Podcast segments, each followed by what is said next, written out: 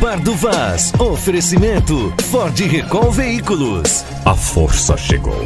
Uma empresa do Grupo Recall. Sim, tudo bem. Ok. Está entrando no ar mais um bar do Vai.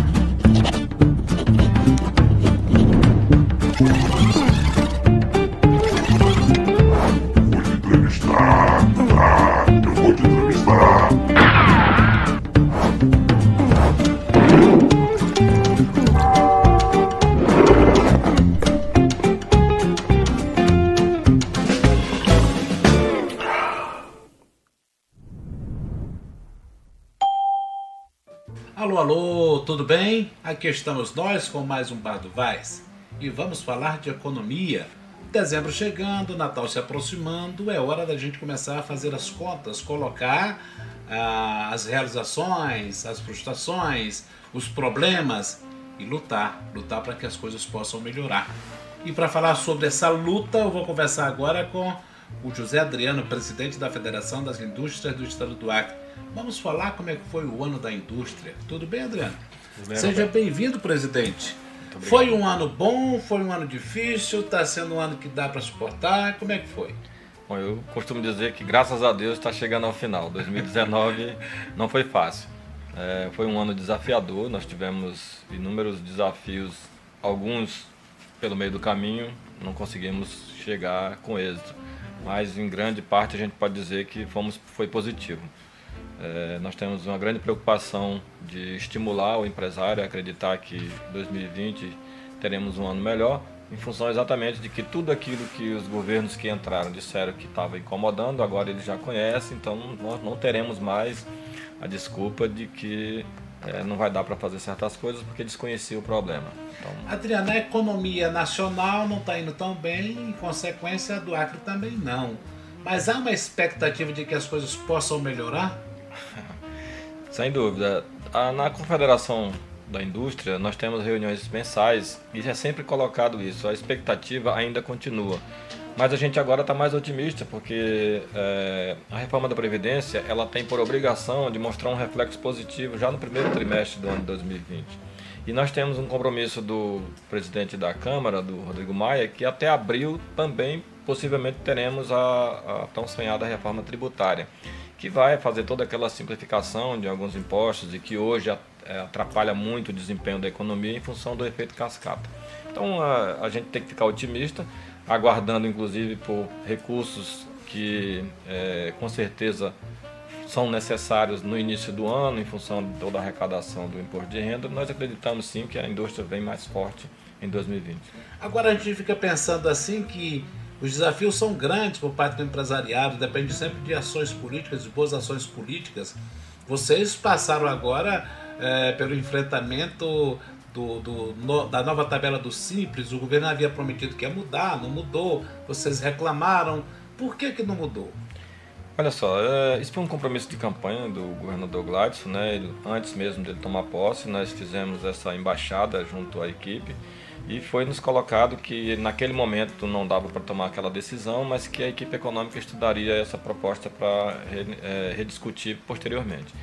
Foi se aproximando o, mês de outubro, a gente é, conseguiu alguns avanços nesse diálogo, mas deu um passo para trás. é, no último mês de outubro e saiu a publicação mantendo como estava. Então, eh, nós continuamos sendo um estado que o sublimite do Simples ainda está em 1 milhão e 800. É um prejuízo grande para vocês? Nós temos, nós temos estudos, Roberto, que mostram que na medida que você eh, deixa esse sublimite estabelecido nesse patamar de 1 milhão e 800, você, de certa forma, você induz algumas empresas a não conseguirem eh, ultrapassar esse valor porque vão omitir eh, a eh, receitas para que ele não saia do, do- desse Desse limite, desse dessa limite- cobertura. dessa cobertura que tem alguns incentivos, né?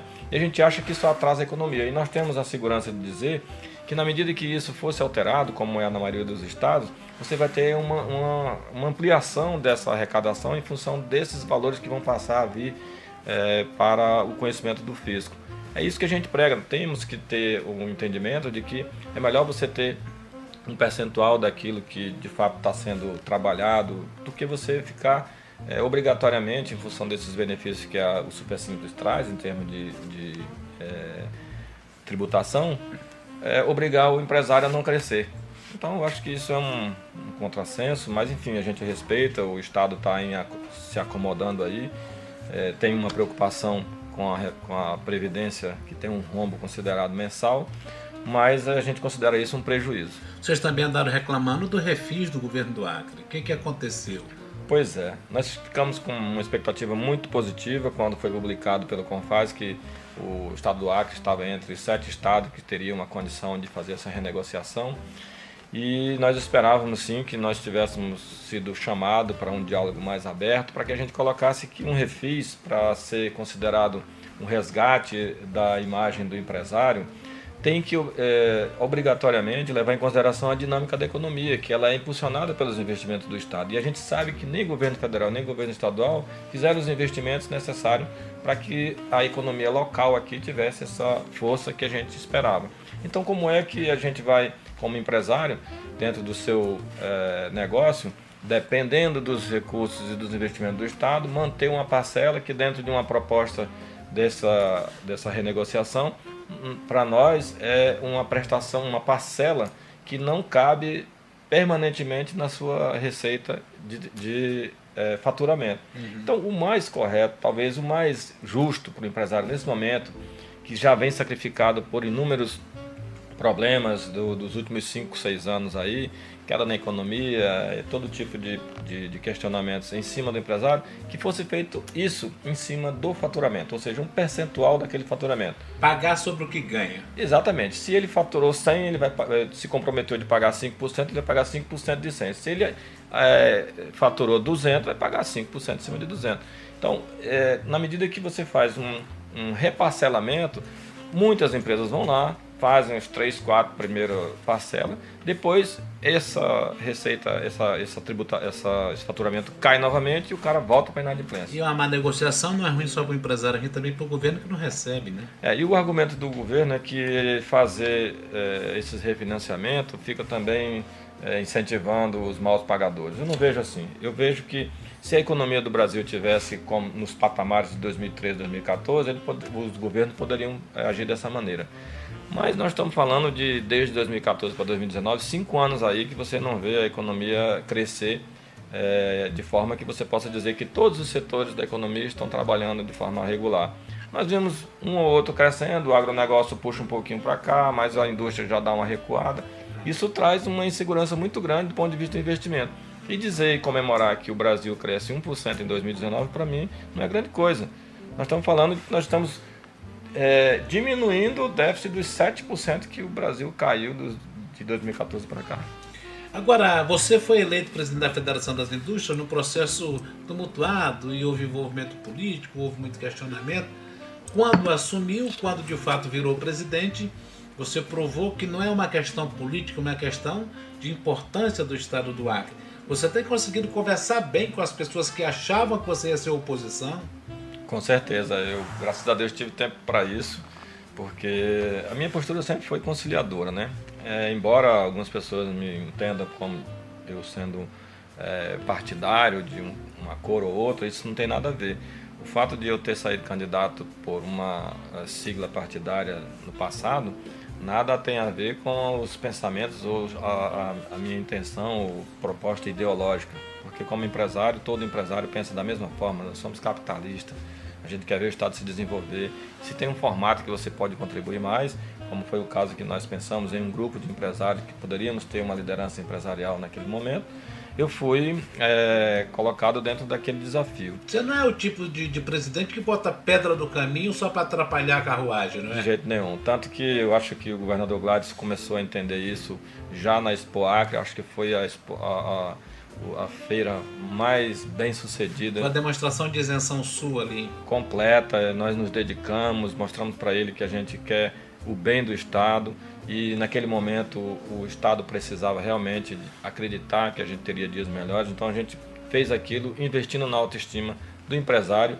e foi muito bom para os dois lados, para nós, para eles também, ele fez esse reconhecimento e nós avançamos muito nesse diálogo. E o que nós temos que deixar claro é que isso tudo é passado. Né? É, a disputa aconteceu, é claro, cada um toma sua, seu lado e a gente tem que seguir em frente. E é isso que eu estou tentando fazer, é isso que a nossa diretoria está tentando fazer. E se Deus quiser, a gente vai chegar ao final do governo do Gladys de mãos dadas, com certeza, Pelo é, Acre. pelo Acre, né? Eu, eu vi aí recentemente é, uma causa que vocês da Federação das Indústrias abraçaram, não é? Que foi a questão, esse desafio de ligar o Brasil com o Cruzeiro do Sul, a Calpa, o Peru. E me parece uma causa muito espinhosa, mas vocês estão dispostos a entrar nessa luta? É, na verdade a gente está apoiando né, muito e, e, assim, acreditando que o momento chegou. Nós temos aí propostas muito ousadas dos governos que entraram em 2019 e a gente quer pegar carona nisso aí. Para o desenvolvimento do Estado, tudo aquilo que interage com essa proposta, a Federação das Indústrias vai estar sempre acompanhando. E essa, não só por ser desafiadora, mas também porque vai ser um marco para aquela região. Se você imaginar, Roberto, que nós temos a BR-364, são 600 quilômetros que foram é, executados, que já foi gasto milhões de reais ali, mas ela continua sendo um filho enjeitado do governo federal, porque o governo observa sempre esse tipo de investimento como um, um, um, projeto que tem uma viabilidade. E ele não vê esse potencial econômico entre Cruzeiro do Sul, Juruá, ligando Juruá, com o restante do país. Se nós fizermos, e com certeza pela determinação do governador Rocha, em fazer esse, esse tomar é, esse desafio como uma proposta do governo do estado, se nós fizermos 200 quilômetros, que é a distância que nós temos para ligar é, o estado de Ucayali com o estado do Acre, nós podemos estar aí dando viabilidade para essa BR-364 para trazer e levar produtos dos irmãos peruanos ali, dos empresários, né? todo tipo de, de atividade pode ser desenvolvida a partir desse corredor, inclusive o turismo, com o restante do Brasil. Né? E a gente espera que isso aconteça assim, inclusive a gente conversou com o Major Rocha dizendo o senhor entrou num desafio muito grande. Nós estamos aqui para lhe apoiar. Uhum. E reunimos, graças a Deus, reunimos um número muito grande de empresários. Empresários é, foram e avalizaram lá essa, esse desafio. Então, Agora também que... é um desafio para você levar a Federação das Indústrias do Acre saindo da capital, ela sempre esteve na capital, é. olhando para o interior, para o segundo maior município do, do, do Acre, não é?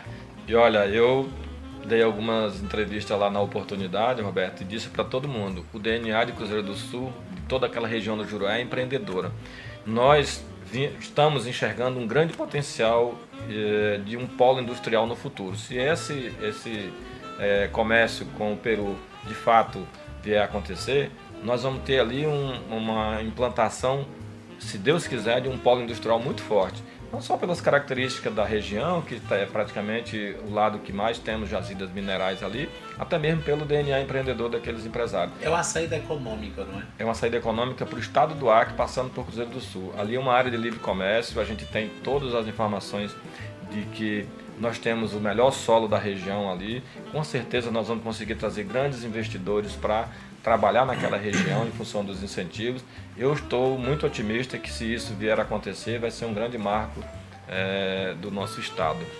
Agora, presidente, eu também não posso deixar de tocar nessa nossa pequena entrevista da importância das escolas técnicas do, do sistema S, do sistema é, SESI. É, me fala um pouco, me parece que você oferece uma mão de obra qualificada para as indústrias, é isso? Então, nossa atribuição tem sido é, um desafio permanente dos últimos 30 anos, mas sobretudo no último ano agora, porque há uma discussão a nível de Brasil sobre a, a, a possibilidade de corte dos nossos é, compulsórios e isso trouxe uma incerteza é, para todo o sistema a nível de Brasil. Mesmo assim, a Confederação Nacional da Indústria tem nos apoiado muito, nós temos feito investimentos nas nossas escolas no Estado estamos passando por grandes reformas. Entregamos é, recentemente a nova escola Senai, uma escola que nós recebemos é, completamente claustrofóbica, sem qualquer condição de, de, manter aqueles alunos ali dentro. E também nós incluímos na nossa grade é, curricular é, incrementos de tecnologia, de novos, novos equipamentos, laboratórios novos. Então, uma escola está uma escola muito bonita E isso nos traz, nos remete a uma, um compromisso com a sociedade, porque a capacitação, Roberto, desses profissionais tem que ser para o futuro. É, e a gente, de certa forma, está fazendo esse investimento em equipamento de tecnologia para trazer o nosso jovem para dentro da realidade do que é a capacitação industrial a nível de Brasil e mundial.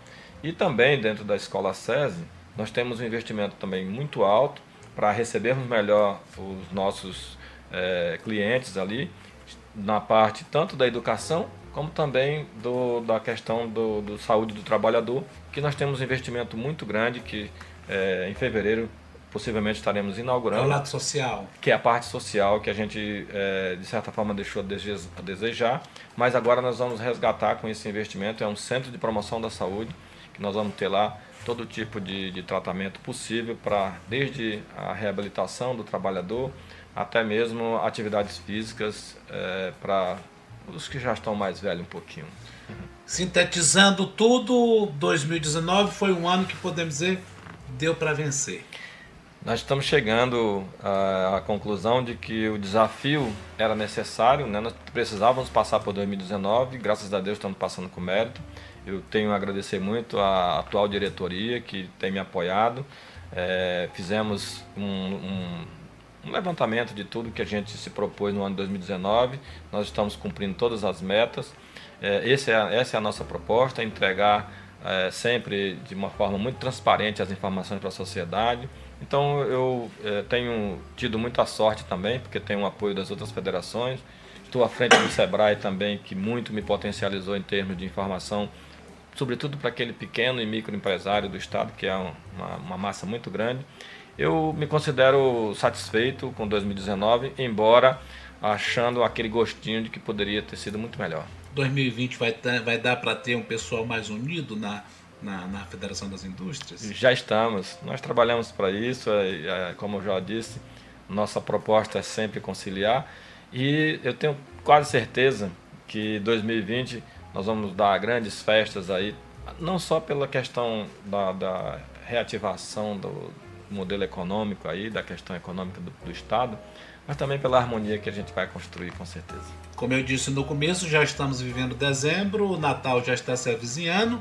E eu quero que o senhor aproveite esse nosso momento da entrevista para desejar votos de felicidade, para desejar uh, mais sucesso para todo mundo. Fique à vontade.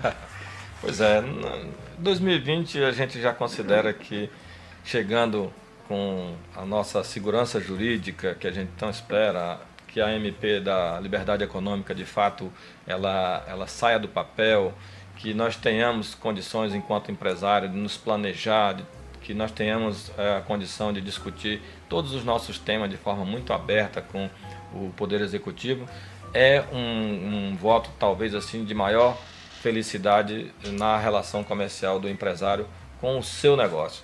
Mas falando de Natal, de Ano Novo, a expectativa é sempre muito maior. Então eu desejo a todos os empresários do estado do Acre, do Brasil, que gerem mais emprego, que faturem bastante e que nós tenhamos um ano de 2020 é, que com certeza nós vamos esquecer 2019.